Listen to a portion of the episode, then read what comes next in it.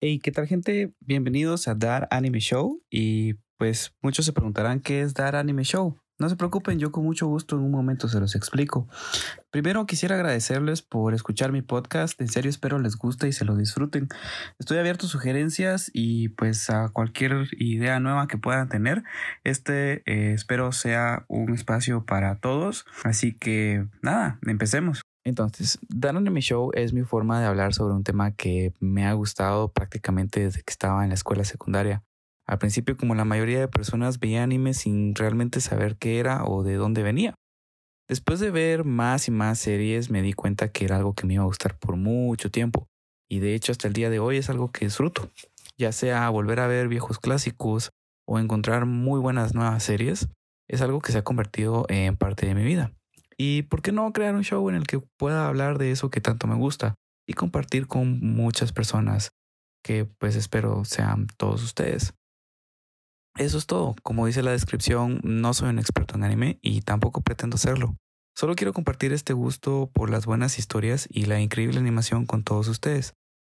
Entonces, a pesar de que todo esto es muy nuevo para mí, decidí por qué no empezar con las series que me trajeron al mundillo. Y muchos pensarán, bueno, va a mencionar Dragon Ball, va a mencionar Pokémon, porque son las series que más se llegaron a conocer y que sí, en cierta parte atrajeron mucha gente a lo que es el anime. Sin embargo, no quisiera concentrarme en esas series aún, porque cuando las miraba, como muchos, no sabía que era anime, era una serie más del montón. Sin embargo, existía este canal que se llamaba Animax, que pues como el nombre lo indica, se enfocaba más que todo en la animación eh, proveniente de nuestro querido país de Japón. Y las primeras dos series que yo vi y que en realidad me hicieron interesarme por todo este tipo de animación y todo lo que es en sí el anime fueron Neon Genesis Evangelion y Full Metal Alchemist.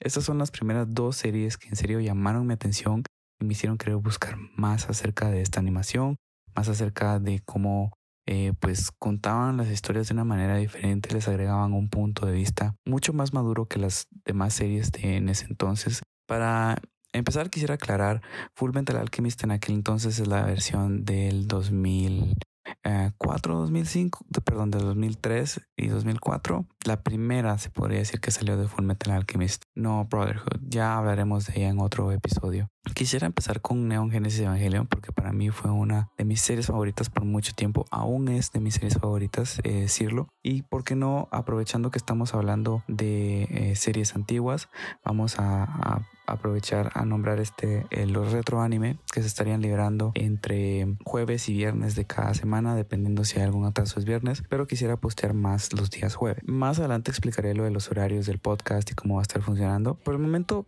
sigamos con Neon Genesis Evangelion. La verdad no recuerdo haberla empezado a ver desde el primer episodio, si no estoy mal, la primera vez que la empecé a ver la tomé como desde el tercer episodio, porque eh, Animax tenía la costumbre, si se puede llamar así, de regresar las series. Entonces la primera vez que la empecé a ver fue, creo que fue una noche que me dormí tarde, porque si no estoy mal la pasaban eh, muy noche y no la podía ver entre semana, entonces miraba como que el replay que hacían los sábados a mediodía, la miraba con mis papás. Poco a poco me fui dando cuenta más cuando llegan a la segunda parte de la serie, donde tocan ya más los temas psicológicos filosóficos, perdón.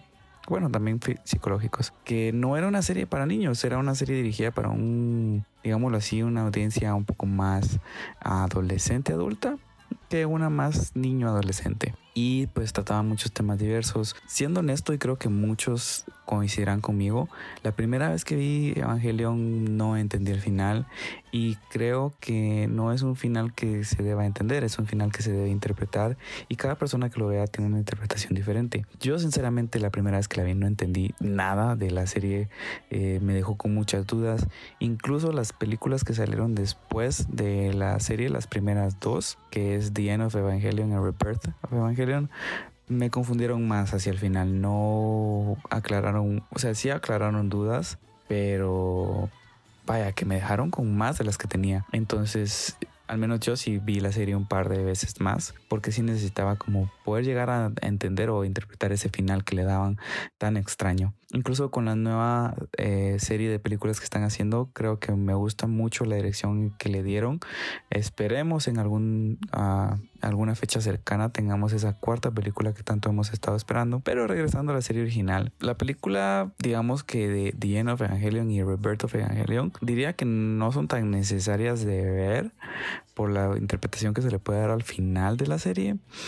Pero sí, igual te pasas un muy buen rato tratando como que descifrar ese extra que te están dando de después de la serie. Concentrándonos solo en la serie, he de decir que mi personaje menos favorito es el protagonista.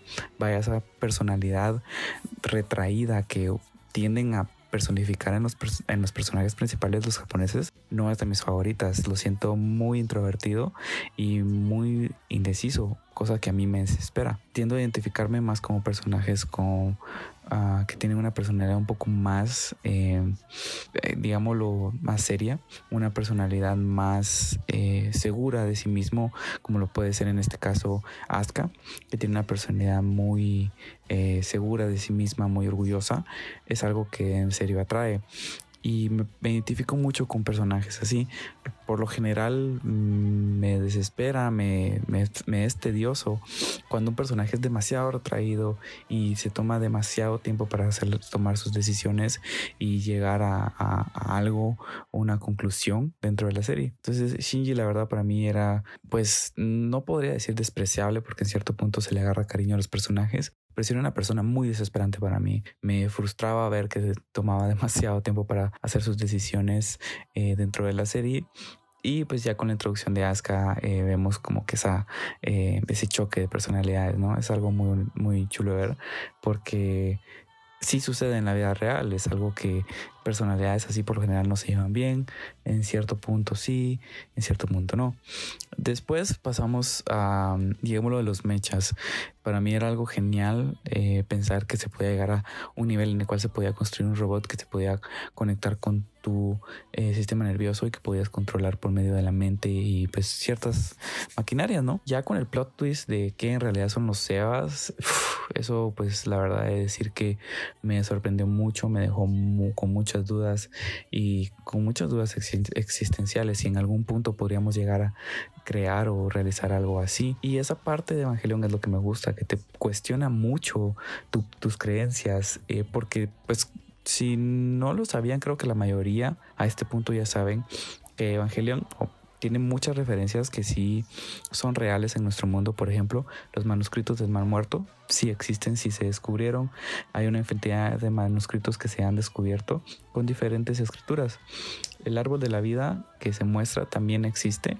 Obviamente se le da una interpretación eh, pues que se adapte a la historia, al, guion que se le quiere dar a Evangelion, pero son cosas que sí se ven en nuestro mundo, que sí son tomadas de nuestro mundo y eso creo que es lo que le da mucho al anime, la posibilidad de que en algún punto muchas de las historias sí podrían llegar a suceder. Por ejemplo, en un futuro muy lejano, diríamos, podríamos llegar a tener los famosos edificios que se, que se van subterráneamente, esa ciudad subterránea podría llegar a ser, porque no, podría llegar a existir. Eh, ya tenemos pues muchos avances tecnológicos, no lo veo porque no podría ser posible.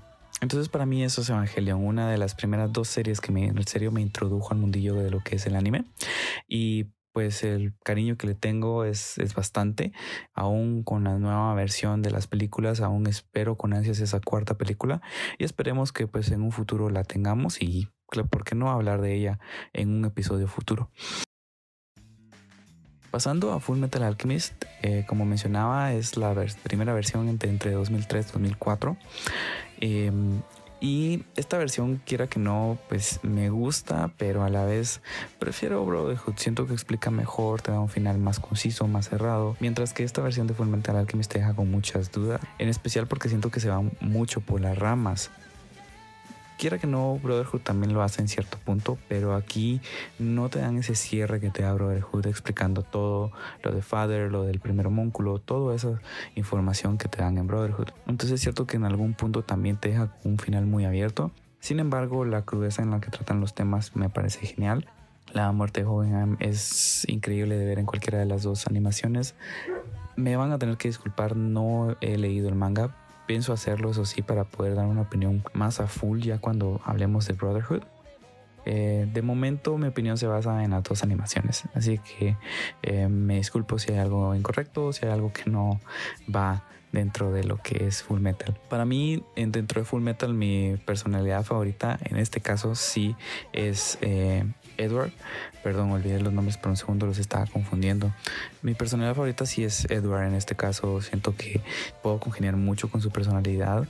Em, porque quiera que no es una persona decidida, sabe lo que quiere y pues yo tampoco soy muy alto, que digamos, tampoco soy muy bajito, pero eh, me identificaba mucho, aparte que la, la, idea de tener una parte mecánica en tu cuerpo se me hacía muy genial y pues todo lo del medio para mí es fascinante porque en algún punto ya se está llegando a ese nivel en la tecnología de poder integrar los electrónicos con el cuerpo humano.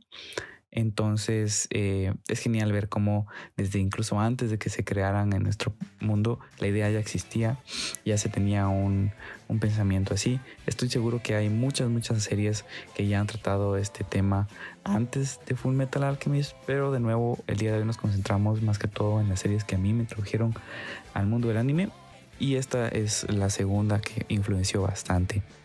Recuerdo que esta también la pasaban en un canal nacional entre semana, eh, pero cometía el mismo, eh, no error, pero eh, la misma costumbre de Animax de regresar las series. Entonces era muy difícil poder llevar el orden correcto, lo cual se volvía más confuso a la hora de querer saber toda la historia. Ahora tenemos la facilidad de que pues en internet puedes encontrar las series en diferentes páginas y si necesitas rever un episodio simplemente vuelves a cargarlo y listo. En aquel entonces no se podía hacer, tenías que esperar a que lo regresaran o que dieran la repetición el fin de semana, que era lo que yo hacía los sábados, porque entre semana no me daba tiempo de ver eh, pues mucho por el colegio. Pero, pero sí, esa es la segunda serie de la cual quería hablar el día de hoy este episodio creo que va a ser bastante corto. Quisiera que los demás episodios se mantengan entre los que se veamos se mantengan entre los 18 o 25 minutos, tampoco para que sea muy largo, sino que ustedes se lo puedan disfrutar.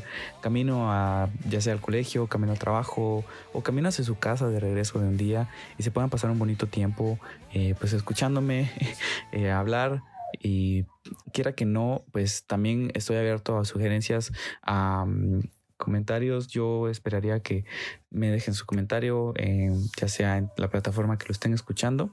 Principalmente lo estaría eh, posteando en Anchor, es la aplicación de los podcasts. Aquí incluso pueden dejar eh, comentarios de voz que por qué no en algún punto podría llegar a incluir dentro del podcast para hacer como que una serie de preguntas y respuestas o pues em, como ir dando la opinión de ciertas series. Ahora, me gustaría concentrarme en cómo va a funcionar el podcast. Tenía pensado lo siguiente y nuevamente estoy abierto a sugerencias o a nuevas ideas, pero principalmente estaría posteando un episodio variado, digámoslo así, porque puede traer de todo. En los lunes, muy de vez en cuando, si hubiera algún atraso, martes. Y los jueves, como comentaba en, un punto anterior, esperaba que fueran los retro anime. Jueves o viernes. Nuevamente, si tuviera algún atraso, pues sería viernes.